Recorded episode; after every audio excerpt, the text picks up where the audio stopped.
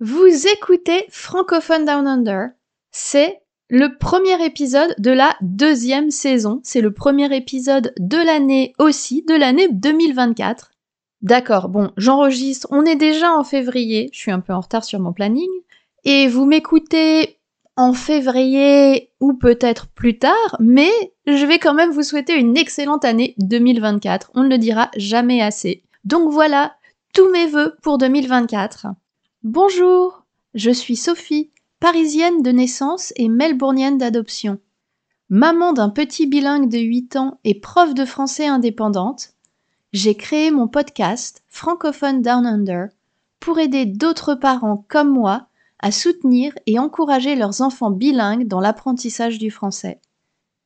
Je vous propose donc des épisodes d'astuces pratiques, d'autres qui nous permettront de développer nos connaissances sur l'éducation bilingue, en alternance avec des interviews d'acteurs de la communauté francophone d'Australie.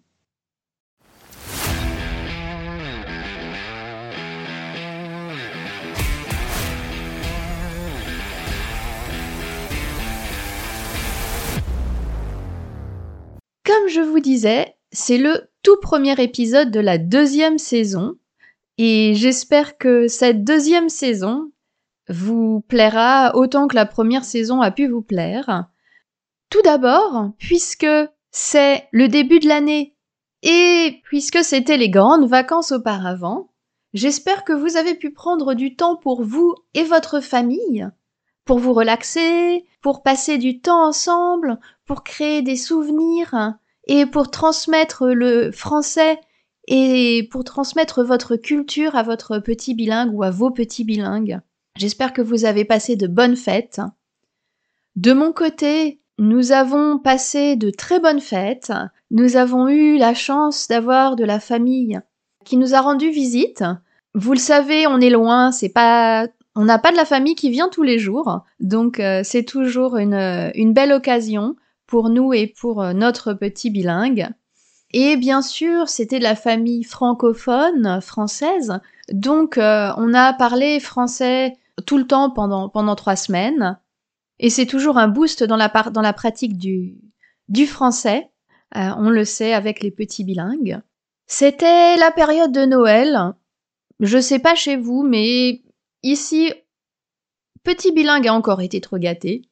Mais c'est difficile de dire non quand ce sont des cadeaux qui sont liés à la culture française ou euh, à la langue française, bien sûr. On a eu des livres, des bandes dessinées, un abonnement pour un magazine dont je vous avais parlé dans les cadeaux euh, possibles pour les petits bilingues. On a eu une nouvelle boîte à histoire pour les enfants plus âgés. Aussi euh, des euh, t-shirts des Jeux olympiques. Et tous ces cadeaux ont eu beaucoup de succès, bien entendu. Alors, venons-en au vif du sujet. Aujourd'hui, eh bien, on va pas parler de bonnes résolutions. Déjà parce qu'on est début février et que début février, normalement, toutes les bonnes résolutions qu'on a prises le 1er janvier ont déjà terminé aux oubliettes des bonnes résolutions. Donc ça sert à rien d'en rajouter. Aujourd'hui, on va essayer ensemble de mettre en place un plan d'action pour continuer à entretenir le français de votre petit bilingue pendant l'année. On va pas juste dire "Oh, cette année, je voudrais parler plus en français avec mon petit bilingue." Ou cette année, je voudrais que mon petit bilingue me réponde en français quand je lui parle.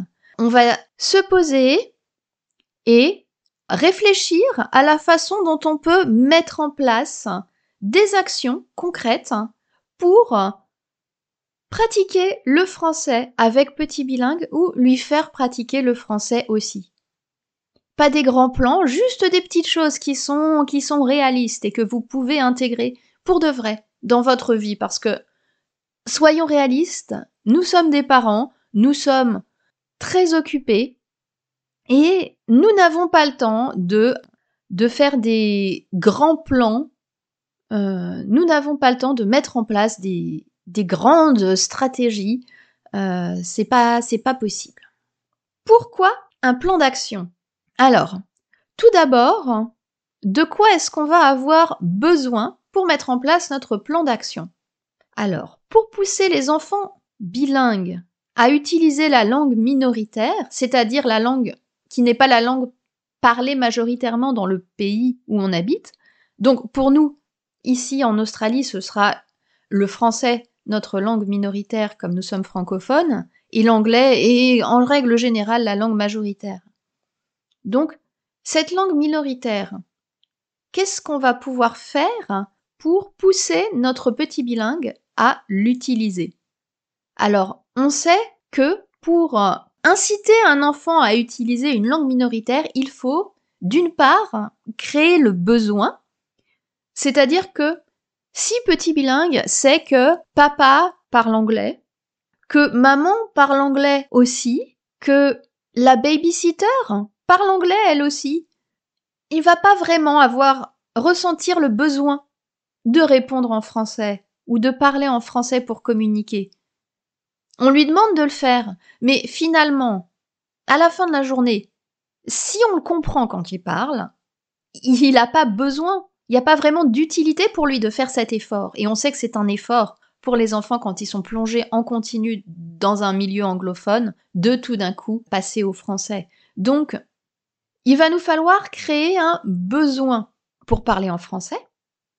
Et la deuxième nécessité, ce sera une association positive avec la langue. On n'est pas là pour forcer les enfants, on est là pour leur donner envie de pratiquer la langue, pour créer une association positive, une association émotionnelle avec la langue, pour leur donner envie de continuer à la parler tout au cours de leur vie, pas seulement maintenant quand ils ont 3 ans, 8 ans, 12 ans, 18 ans et qui vont passer le VCE. Non, ce qu'on veut, c'est leur donner envie de garder cette langue, de se l'approprier parce qu'elle fait partie de leur identité. Euh, c'est leur identité culturelle. Donc, on veut pas créer des associations négatives qui leur feront rejeter la pratique de la langue quand ils seront plus âgés. Donc voilà, on va créer le besoin de, de pratiquer la langue et on va le faire de manière agréable. Soit dit en passant, si vous êtes intéressé par le développement du bilinguisme chez l'enfant et que vous ne les avez pas encore écoutés, vous pouvez toujours vous référer à dans la saison 1 à l'épisode 4, il est intitulé Le bilinguisme chez l'enfant. Et dans l'épisode 7, c'est quoi être bilingue? Voilà, et là j'ai développé plus en détail le, le développement du bilinguisme, les besoins pour devenir un petit bilingue. Passons à notre plan d'action. D'abord, on va se demander ce que notre enfant aime. Quels sont ses intérêts, ses préférences? Qu'est-ce qu'il fait quand on le laisse libre de choisir euh, ses occupations? Qu'est-ce qu'il a comme loisir? Et on va partir de là. Chez nous, par exemple, ce serait les Lego, ce serait la nature, quand mon petit bilingue était petit, on a eu une période dinosaure, une période train. Et si chez vous c'est la patte patrouille ou Frozen, ça marche aussi. Hein euh, on part vraiment des intérêts de l'enfant et on va ensuite se baser sur ses intérêts pour trouver des activités à mettre en place. Donc on va se demander à partir de ces intérêts de mon enfant, qu'est-ce qu'on peut faire? Alors, deux choses. Qu'est-ce qu'on peut faire ensemble pour pratiquer le français ensemble, l'enfant et le parent? Et aussi, qu'est-ce que j'ai comme ressources autour de moi pour que le français ne soit pas une langue isolée, mais vraiment une langue de communication qu'on peut utiliser hors de la maison parce qu'il y a d'autres personnes qui la parlent hors de la maison. Donc voilà, on va se demander qu'est-ce que je peux faire moi avec mon enfant? Donc par exemple, si je prends les balades en nature ou la nature en général, on va pouvoir instaurer euh, un rituel euh, où tous les week-ends, on va prendre une heure ou deux heures pour aller se promener en nature et ce sera la balade francophone, la balade en français. Et là, on discute en français avec son enfant. On va regarder autour, nommer ce qu'il y a autour de nous. On peut se munir d'un guide. Par exemple, si on a un intérêt pour les oiseaux, on avait fait ça, euh, on avait euh, acheté un petit guide et aller repérer dans le guide les oiseaux qu'on croise. Et là, on décrit les oiseaux en utilisant des couleurs, euh, des formes, des mots spécifiques comme les ailes, le bec, les pattes. Ensuite, on peut utiliser ça en rentrant pour faire du dessin, par exemple. On peut dire, eh bien, nous allons faire un journal avec les oiseaux que nous avons croisés dans notre promenade. Si l'enfant est plus âgé et qu'il aime écrire, c'est pas donné à tout le monde, mais ça existe, on peut faire un journal écrit de notre promenade où on raconte. On peut aussi mettre des photos, coller des fleurs séchées, ce genre de choses. Donc là, je vous dis, je vous parle de promenade en nature. Mais si votre enfant est passionné de foot, euh, il y a beaucoup de petits euh, Français qui sont passionnés de foot, et beaucoup d'enfants en général d'ailleurs qui sont passionnés de foot. Mais si votre petit bilingue est passionné de foot, eh bien, vous pouvez alors sortir jouer au foot avec lui et décrire euh, les actions pendant que vous jouez. Vous pouvez euh, faire des recherches sur Internet sur ses joueurs préférés.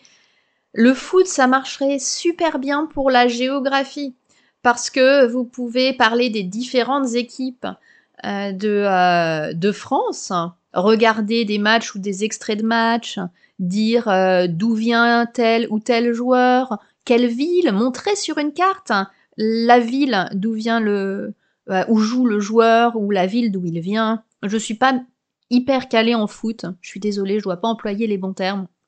Et ensuite, vous pouvez élargir ça au football mondial, euh, où se sont passées les coupes du monde, d'où viennent les euh, meilleurs joueurs, les joueurs préférés des enfants, des pas que des enfants d'ailleurs, d'où viennent tous ces joueurs préférés euh, géographiquement, euh, est-ce qu'ils viennent, je sais pas, d'Angleterre, du Brésil, euh, pardonnez mon ignorance footballesque. Et là, vous pouvez apporter à la fois une perspective linguistique, puisque vous allez faire tout ça en français, et vous pouvez aussi utiliser ça pour introduire la géographie. Bref, hein. donc ça c'est pour la partie des activités que vous allez vous réaliser avec votre enfant, et surtout ne soyez pas d'une part, ne soyez pas trop ambitieux. Ça n'a pas besoin d'être une journée en entier, mais prenez, euh, essayez d'insérer une heure d'activité que vous allez faire qui sera l'heure spécifiquement en français et basez-vous vraiment sur les intérêts de votre enfant. Il faut qu'il ait envie, qu'il ait du plaisir à faire ça avec vous et que ce soit quelque chose qui vraiment, quand il y repensera plus tard, il se dira ah oui, c'était vraiment euh, des bons souvenirs que j'ai avec euh, ma maman ou mon papa. On passait vraiment du bon temps ensemble. C'est cette connexion émotionnelle qu'on veut créer. Et le deuxième aspect, la deuxième question qu'on va se poser, c'est en fonction des intérêts de mon enfant aussi, qu'est-ce que je peux faire à l'extérieur de la maison pour pratiquer le français et créer euh, le besoin de le parler à l'extérieur de la maison. Et alors là, encore une fois, on a plusieurs solutions. Ça dépend d'où vous habitez, bien sûr. On n'a pas tous les mêmes infrastructures à notre disposition. Certains d'entre nous ont la chance d'avoir euh, déjà des activités euh, disponibles en français. Par exemple, autour de Melbourne, on a plusieurs entrepreneurs euh, talentueux qui ont créé des, des activités, des cours en français ou des cours bilingues sur des sujets complètement différents. On a, si vous voulez aller écouter l'épisode de l'interview d'Anthony qui fait des cours de cirque, par exemple, on a d'autres personnes qui font du théâtre en français, de la musique, des profs de musique qui donnent des cours de musique en français. Donc ça, c'est une option. Vous pourriez peut-être trouver du foot. Il y a peut-être des équipes de foot euh, francophones Et si ça n'existe pas et que ça intéresse votre enfant, eh bien pourquoi est-ce que vous ne créez pas une équipe de foot francophone, d'ailleurs, si vous avez suffisamment de francophones autour de vous? Et ce qui nous amène au point suivant, si vous n'avez pas d'infrastructure qui existe déjà, euh, qui soit suffisamment euh, pratique pour vous, parce que il faut pouvoir s'y rendre à ces activités, on est d'accord, on peut pas passer des heures et des heures dans les transports, c'est pas bon ni pour vous ni pour les enfants. Donc il faut pouvoir s'y rendre. Si c'est pas pratique, s'il y a rien à proximité, alors on a aussi d'autres solutions. La première c'est créer créer votre activité, créer votre groupe. Je vous annonce en avant-première que euh, dans le prochain épisode, j'aurai le plaisir de vous présenter l'interview d'un papa qui a créé son propre groupe de jeu pour permettre à sa petite fille d'être entourée de personnes francophones et de créer du lien avec euh, d'autres enfants francophones. Voilà, c'est une possibilité. Comme je disais, peut-être que vous pouvez créer votre équipe de foot, qui sait, si vous êtes euh, si c'est quelque chose qui vous intéresse vous aussi, tout est possible. Et effectivement, on a aujourd'hui avec la technologie, celle qui permet que vous m'écoutiez par exemple, euh, on a la possibilité euh, d'accéder à des, choses en ligne aussi. Vous pouvez créer un rendez-vous avec les grands-parents. Euh, c'est tout à fait possible d'avoir un grand-parent ou même un oncle, une tante qui parle français et qui, toutes les semaines ou toutes les deux semaines, pendant une demi-heure ou pendant une heure, va prendre le temps de faire quelque chose avec votre enfant par vidéoconférence. C'est tout à fait faisable.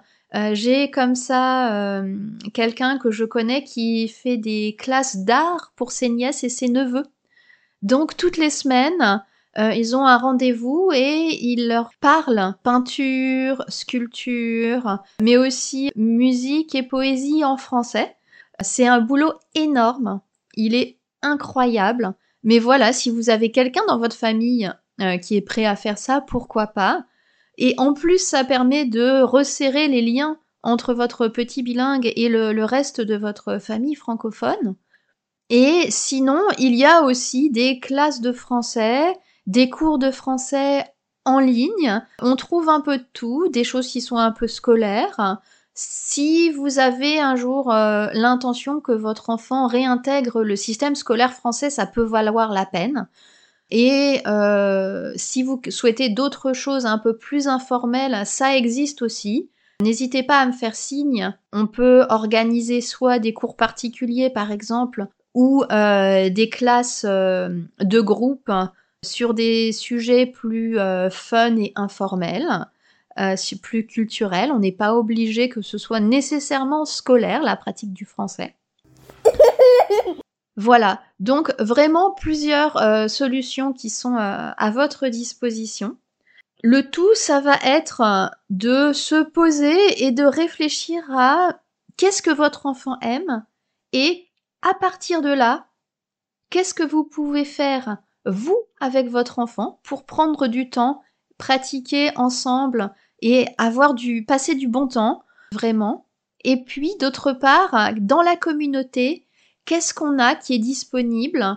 Alors soit en présence, soit en ligne, euh, soit avec la famille, soit euh, avec euh, des groupes d'amis. Trouver un groupe de jeu, il y en a plusieurs, il y en a pour les tout petits, il y en a pour les enfants plus âgés. Il y a des associations aussi qui, qui organisent des, des rendez-vous pour les enfants, pour les familles francophones. Donc renseignez-vous, allez sur les, forums, euh, les groupes Facebook, euh, demandez à votre euh, consulat local, ils auront toutes ces informations. Et ça permettra à votre enfant d'avoir une obligation de pratiquer le français dans des environnements qui ne sont pas uniquement la famille, le noyau familial, et de créer des bons souvenirs pour associer le français positivement, associer la culture française avec des émotions positives pour vraiment le but ici, c'est d'avoir ensuite des ados et des adultes qui seront attachés à leur langue et à leur culture et qui euh, auront conservé cette partie de leur identité culturelle. Eh bien voilà, c'est tout pour cet épisode qui, j'espère, vous permettra de créer votre plan d'action pour entretenir le bilinguisme chez votre mini bilingue et le tout de manière bienveillante, positive. J'ai une petite surprise si vous m'écoutez jusqu'à la fin. J'ai créé un petit modèle qui vous permettra de poser vos idées et vos réflexions pour vous guider pour trouver des, activités que vous souhaiterez mettre en place. Et vous trouverez le lien pour tout ça dans la description de l'épisode. Dans le prochain épisode de Francophone Down Under, qui sera le deuxième épisode de la deuxième saison.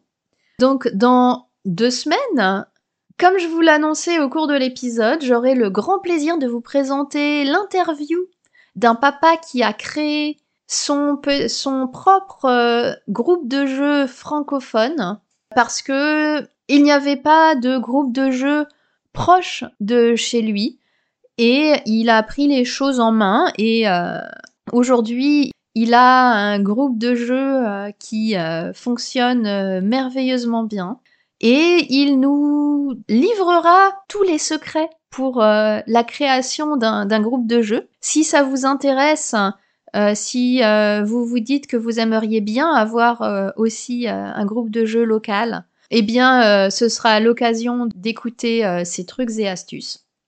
Alors, si c'est pas déjà fait, abonnez-vous au podcast et comme ça, il arrivera tout chaud sur la plateforme où vous m'écoutez, et vous ne manquerez pas cet épisode très instructif. Et en attendant de vous retrouver dans deux semaines, je vous souhaite une excellente journée. Au revoir À la prochaine fois